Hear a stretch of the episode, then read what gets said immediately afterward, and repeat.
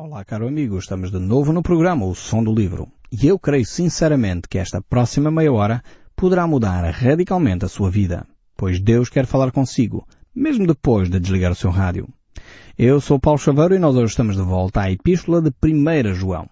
Nós estamos a fazer a introdução deste livro tremendo que nós encontramos nas Escrituras e que é escrito pelo apóstolo João. O apóstolo João escreveu uh, o Evangelho, escreveu as três cartas e escreveu também o livro de Apocalipse. E neste, nesta primeira secção que nós encontramos aqui, nós vamos ver um dos princípios que a Bíblia relata. Eu não sei se você sabia, nós temos na Bíblia vários princípios, três pelo menos.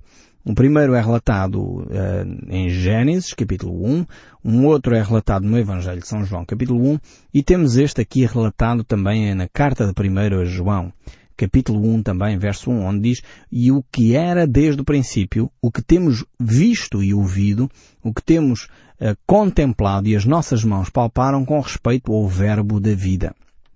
Então temos aqui mais um princípio das Escrituras.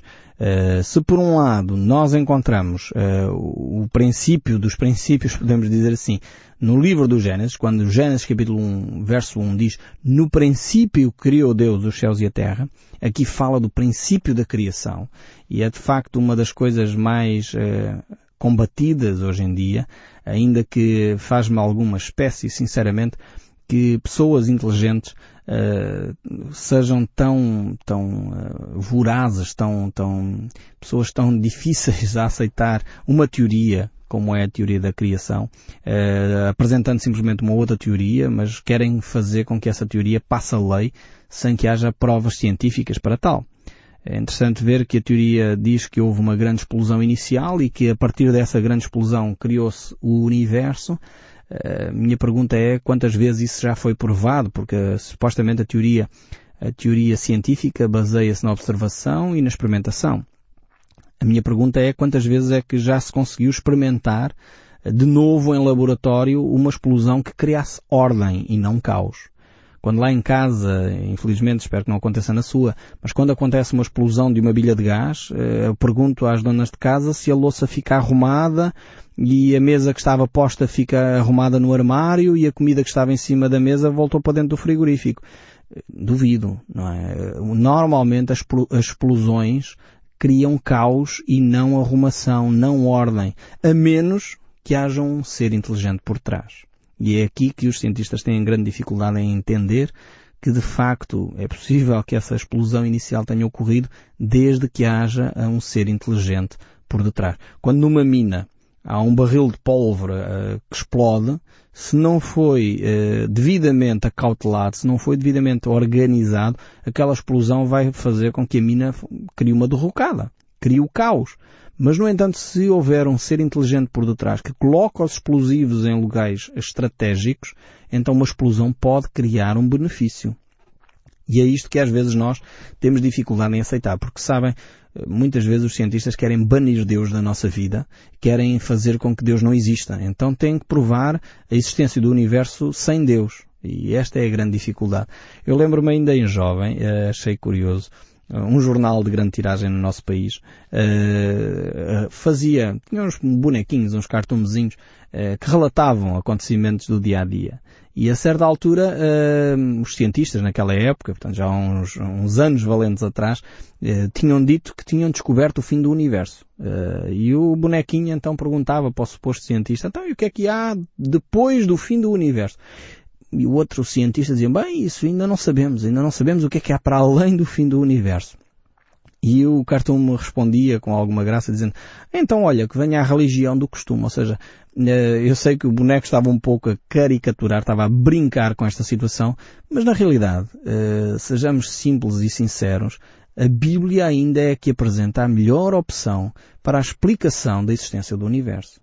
E essa explicação é, existe um ser superior, um ser inteligente, que criou este cosmos com ordem.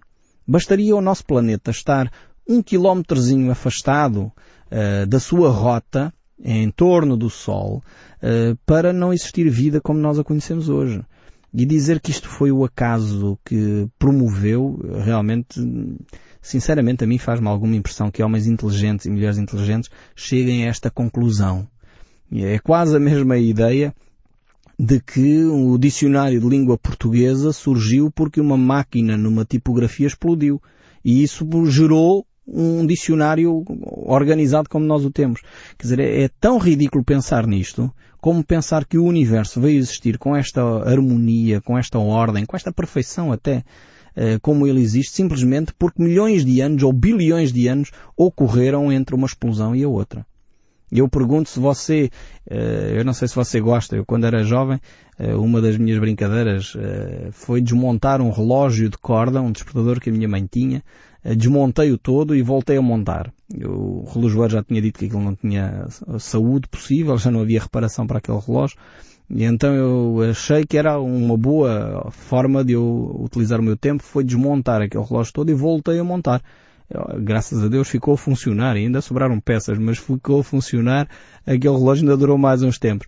Mas eu não acredito que se eu tivesse desmontado, e aconteceu-me isso, eu não fiz tudo num dia só, desmontei e pus em cima de um tecido para não perder as peças, porque eram peças pequeninas. Eu quando lá cheguei no outro dia, as peças estavam no mesmo sítio. Quer dizer, eu não acredito que se passassem milhões de anos, aquele relógio se ia juntar lentamente, devagarinho, e de repente tínhamos outra vez o relógio a funcionar sem ninguém lhe mexer. E é isto que os cientistas dizem em relação ao universo. Ok, houve um conjunto de, de, de, rochas que explodiram e porque passaram muitos milhões de anos passou a existir vida. Eh, desculpem, mas eu sei que sou muito limitado, nem sou cientista, nem quero ser, mas é-me difícil engolir esta tese. Eh, sinceramente continuo a achar que é mais razoável pensar que existe um ser inteligente que criou todas as coisas pode, e sem dúvida as coisas têm uma certa evolução, se não há dúvida, a natureza tem a sua própria dinâmica, mas existe um ser inteligente por detrás de todo este fenómeno que é a criação do universo. E aqui o livro do Gênesis simplesmente diz isso. No princípio criou Deus os céus e a terra. Este é o primeiro princípio de todas as coisas. A Bíblia, como eu disse, não pretende ser um livro de geologia, dizer que a Terra tem 10 milhões de anos, ou tem 10 bilhões de anos, ou 10 não sei quantos. A Bíblia não pretende definir datas, nem diz aqui sequer quais, quanto tempo é que a Terra tem. Simplesmente afirma o facto de que Deus, um ser inteligente, por detrás de todas estas coisas, criou criou o cosmos na sua harmonia, galá as galáxias na sua harmonia, a Terra que gira em torno do Sol na sua harmonia e os planetas que dão uh, consistência ao nosso sistema solar e tudo o resto que nós conhecemos. Depois temos um outro princípio, eu gostaria de focar a nossa atenção aí. Uh, um outro princípio que já é relatado pelo apóstolo João.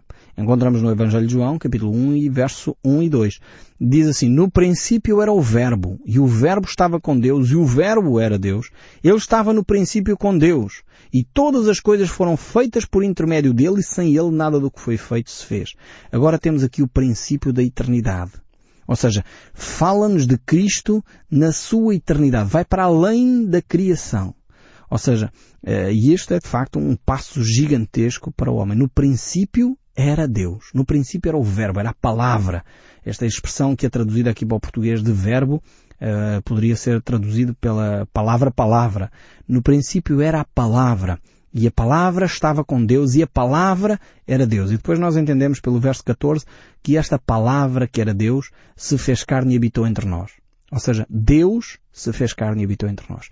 Eu sei que há pessoas uh, que têm alguma dificuldade em entender esta verdade bíblica. Não aceitam o facto de Deus nos amar de tal maneira que se fez homem e habitou entre nós. Mas esta é a verdade bíblica. Nós não podemos contornar este aspecto. Podemos eh, tentar aqui arquitetar, eh, enfim, teoricamente, que aqui Deus é com letra pequenina e que não é com letra pequenina, é com letra grande. Mas isso é uma argumentação, sinceramente, uma argumentação que não conduz a lado nenhum. Se nós aceitássemos que Deus aqui, Jesus Cristo, era um Deus com letra menor, um outro Deus, então estaríamos a falar do politeísmo e nós cristãos não somos politeístas. Nós cristãos acreditamos num só Deus e não em vários deuses. Então Cristo não é um Deus menor. Cristo é, é realmente o Deus uh, vivo e verdadeiro. É a trindade uh, que realmente uh, santa que se juntou para trazer até ao homem o seu amor. Por isso nós vemos que o Verbo se fez carne e habitou entre nós. E isso depois temos o relato histórico do nascimento de Cristo. E depois temos aqui o outro princípio. O outro princípio que é relatado nesta primeira carta uh, de João, no capítulo 1, verso 1. E diz aqui o que era desde o princípio. Volta a focar aqui a sua uh, atenção na pessoa de Jesus Cristo. Temos então estes três princípios relatados aqui nas Escrituras e que nos desafiam de facto esta revelação uh, que nós temos para podermos crescer no conhecimento de quem Deus é. Depois vemos aqui que o apóstolo João não está a falar de cor. João não está a falar porque ouviu falar que houve um ser lá em Jerusalém que fez umas coisas interessantes. Não. João diz aqui aquilo que nós temos ouvido. Ele ouviu na primeira pessoa. Estamos lembrados que João era um dos três discípulos próximos de Jesus. Havia três discípulos muito próximos, era João, Tiago e Pedro, e eles iam com Jesus para todo lado. O próprio apóstolo Pedro diz a mesma coisa. A quem eh, nós havíamos visto e amamos. Uh, realmente eles contemplaram Jesus, eles estiveram presentes e por isso eles podiam crer porque eles tinham visto. O próprio Jesus disse uh, a Tomé, não é? Uh, que era aquele discípulo que tinha dúvidas sobre a ressurreição de Jesus. Ele diz, Tomé, ainda bem que creste porque viste, mas mais bem-aventurados são os que não viram e creram.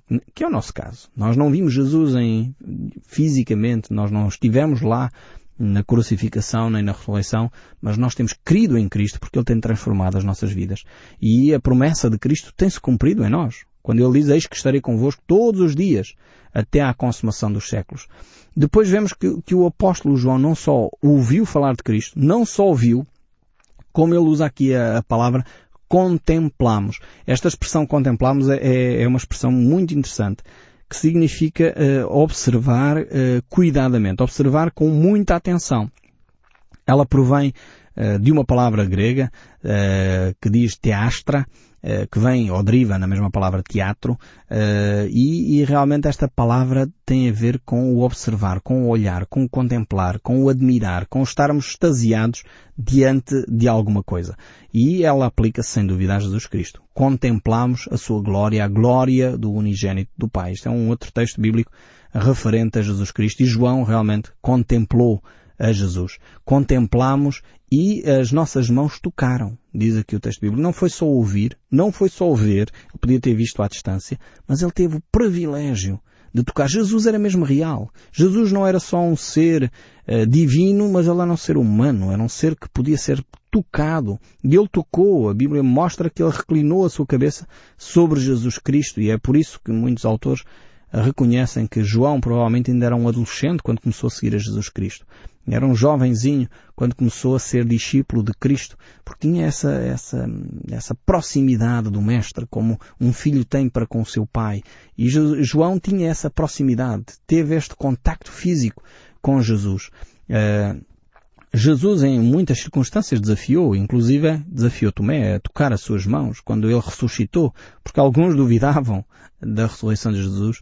Uh, e Jesus diz, vê das minhas mãos e os meus pés, sou eu mesmo, palpai-me, verificai, porque um espírito não tem carne nem osso como vedes que eu tenho. E aqui nós entramos num domínio que nós não compreendemos totalmente, que é o domínio do corpo ressurreto.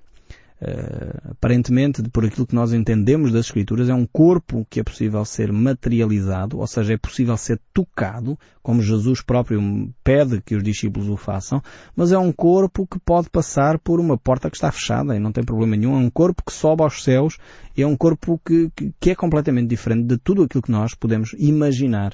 Então este é o corpo celestial. É um corpo diferente. O apóstolo Paulo dedica uh, muito texto de, de, das suas cartas, por exemplo, a Coríntios, a falar sobre este aspecto. Não é um corpo humano no sentido material como nós entendemos até agora. É um corpo diferente. É um corpo completamente diferente daquilo que nós conhecemos. E então João tem este, esta preocupação de, de descrever claramente o seu relacionamento com Cristo. Não era só um relacionamento baseado num conhecimento gnóstico, num conhecimento esotérico, mas era uh, um, conhecimento alicerçado numa experiência. É por isso que João tem aqui o cuidado de dizer que ele tinha a possibilidade, o privilégio de ter tocado Jesus Cristo. Porque os gnósticos, uma das coisas que eles tinham era desprezar uh, o corpo. Ou seja, o que era importante era o espírito e o conhecimento, e podíamos atingir uh, de alguma forma a divindade através só do conhecimento, e por isso vamos desprezar o corpo. E havia duas vertentes muito grandes dentro do gnosticismo. Uma delas que, que, desenvolvia a ideia, então, como o corpo não presta, é preciso ser martirizado e por isso criava-se os mosteiros, uh, criava-se de facto o flagelo do corpo, coisas deste género. Portanto, ainda hoje há, há restícios disso em muitas comunidades cristãs, muitos restícios do gnosticismo. Uh, que são aquelas ideias de que nós temos que martirizar o corpo, fazer sacrifícios até sangrar, ir de joelhos não sei para onde, caminhar muitos, muitos milhares de quilómetros uh, para martirizar o corpo, porque o corpo não presta. Muitas pessoas não têm esta ideia tão elaborada na sua mente quando fazem esses votos. Mas vem daqui do gnosticismo. E depois tem um outro, uma outra linha Uh, menos, menos ascética, menos monástica, que é uma linha uh, que conduzia os gnósticos a viver na promiscuidade. Como o corpo não presta, então podemos prostituir o corpo, podemos ter, viver na, na, nas bebedeiras, podemos viver nas orgias, podemos viver na, na glutanaria, porque o corpo não presta. Então o que importa é a alma. E estes eram os dois grandes ramos que se desenvolveram do gnosticismo. E, e, na realidade João vai combater claramente esta ideia. Não podemos desprezar o nosso corpo, uh, ao mesmo tempo temos que viver uma vida uh, que agrada a Deus, uma vida que é santa e é manifestada no nosso corpo também. Uh, agora, o, o gnosticismo é diferente do agnosticismo. É só uma palavrinha ou é só uma letra que faz toda a diferença. Gnosticismo, eles desenvolviam a ideia do que eu sei. O gnosticismo era o, o, a adoração do saber, praticamente. O agnosticismo é o eu não sei. Hoje em dia temos muitas pessoas agnósticas, inclusive algumas figuras públicas do nosso país que, que se afirmam agnósticos.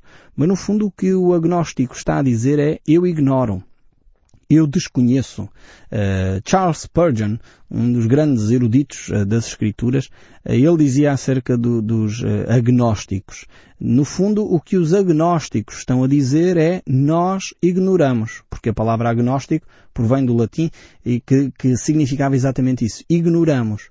Quando alguém diz eu sou agnóstico, ele está a dizer eu não creio na Bíblia porque eu ignoro as Escrituras. Eu ignoro a Bíblia. Eu desconheço aquilo uh, que está nesse livro.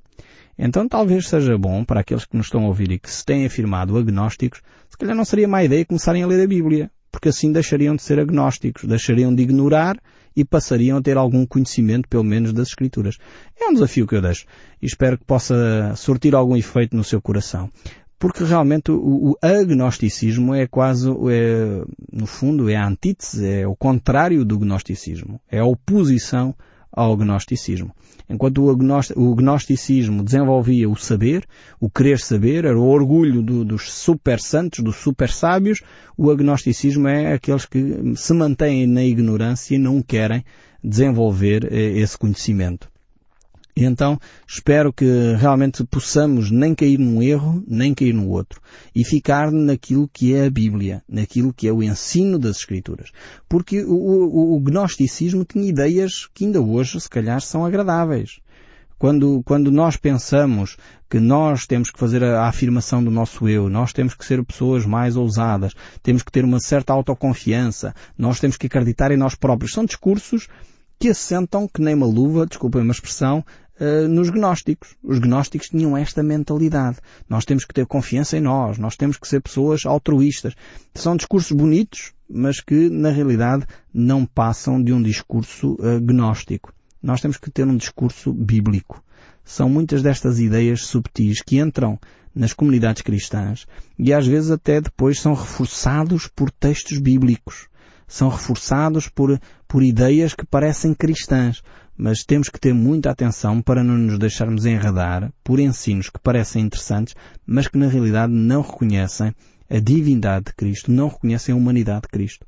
Cristo é o centro, é o grande filtro que nos ajuda a perceber se uma determinada doutrina ou ensino é de facto cristão ou não. Portanto, tudo aquilo que não passa neste crivo, que não passa neste filtro que é Cristo, eh, tem que nos deixar algumas reservas.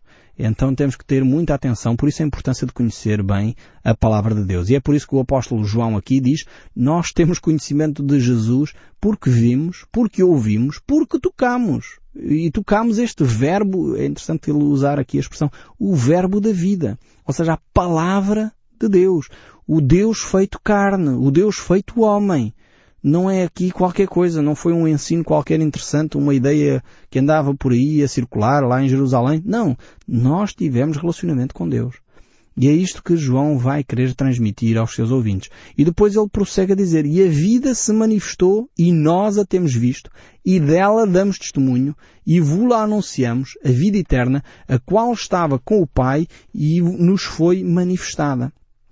Então, em resumo, o que João está a dizer é que a vida eterna é sinónimo de Jesus a vida eterna é sinónimo de Jesus. E ele diz exatamente isso também na, na, no seu Evangelho, quando diz que a vida eterna, aliás nas palavras de Jesus, é exatamente que conheçam o Deus e Pai e a Jesus Cristo, seu Filho a quem enviaste. Este é, é o desenvolvimento da vida eterna. E depois, então, se temos esta percepção da vida eterna, o verso 3 e 4 prossegue a dizer O que temos visto e ouvimos, anunciamos também a vós outros, para que vós igualmente mantenhais comunhão conosco. Ora, a nossa comunhão é com o Pai e com o Filho Jesus Cristo. Então, o grande desafio de Deus para cada um de nós é para nós podermos desenvolver comunhão. E comunhão aqui passa por uma relação espiritual. Não é simplesmente uns jantares de amigos ou umas patuscadas. Não é aqui comunhão, não é só isto. Comunhão é, é podermos partilhar experiência de vida. É podermos ser realmente solidários uns com os outros. É podermos apoiar-nos mutuamente. Não é só estarmos juntos. Isso é bom, é o princípio, mas não chega. Precisamos de estar juntos, unidos a Cristo. E é por isso que quando estamos juntos com pessoas que partilham a mesma fé, então sentimos essa familiaridade, essa proximidade. Por isso é que Amós diz, será que dois poderão andar juntos se não estiverem de acordo? É óbvio que não, não é? Então a comunhão é isso. É estarmos de acordo num só propósito e o propósito é conhecer o Pai, conhecer o Filho, poder andar em Espírito. E quando nós vivemos desta forma, dirigidos pela Trindade Santa, então aí realmente podemos desenvolver comunhão uns com os outros e crescer no conhecimento de quem Deus é. E o verso 4 termina, estas coisas, pois vos escrevo para que a vossa alegria seja completa. Eu gostaria de terminar aqui hoje o nosso programa exatamente com esta mensagem de esperança. Estas coisas vos escrevo para que a vossa alegria seja completa. Eu espero sinceramente que o som deste livro continue a falar consigo, mesmo depois de desligar o seu rádio. Que Deus o abençoe ricamente e até ao próximo programa.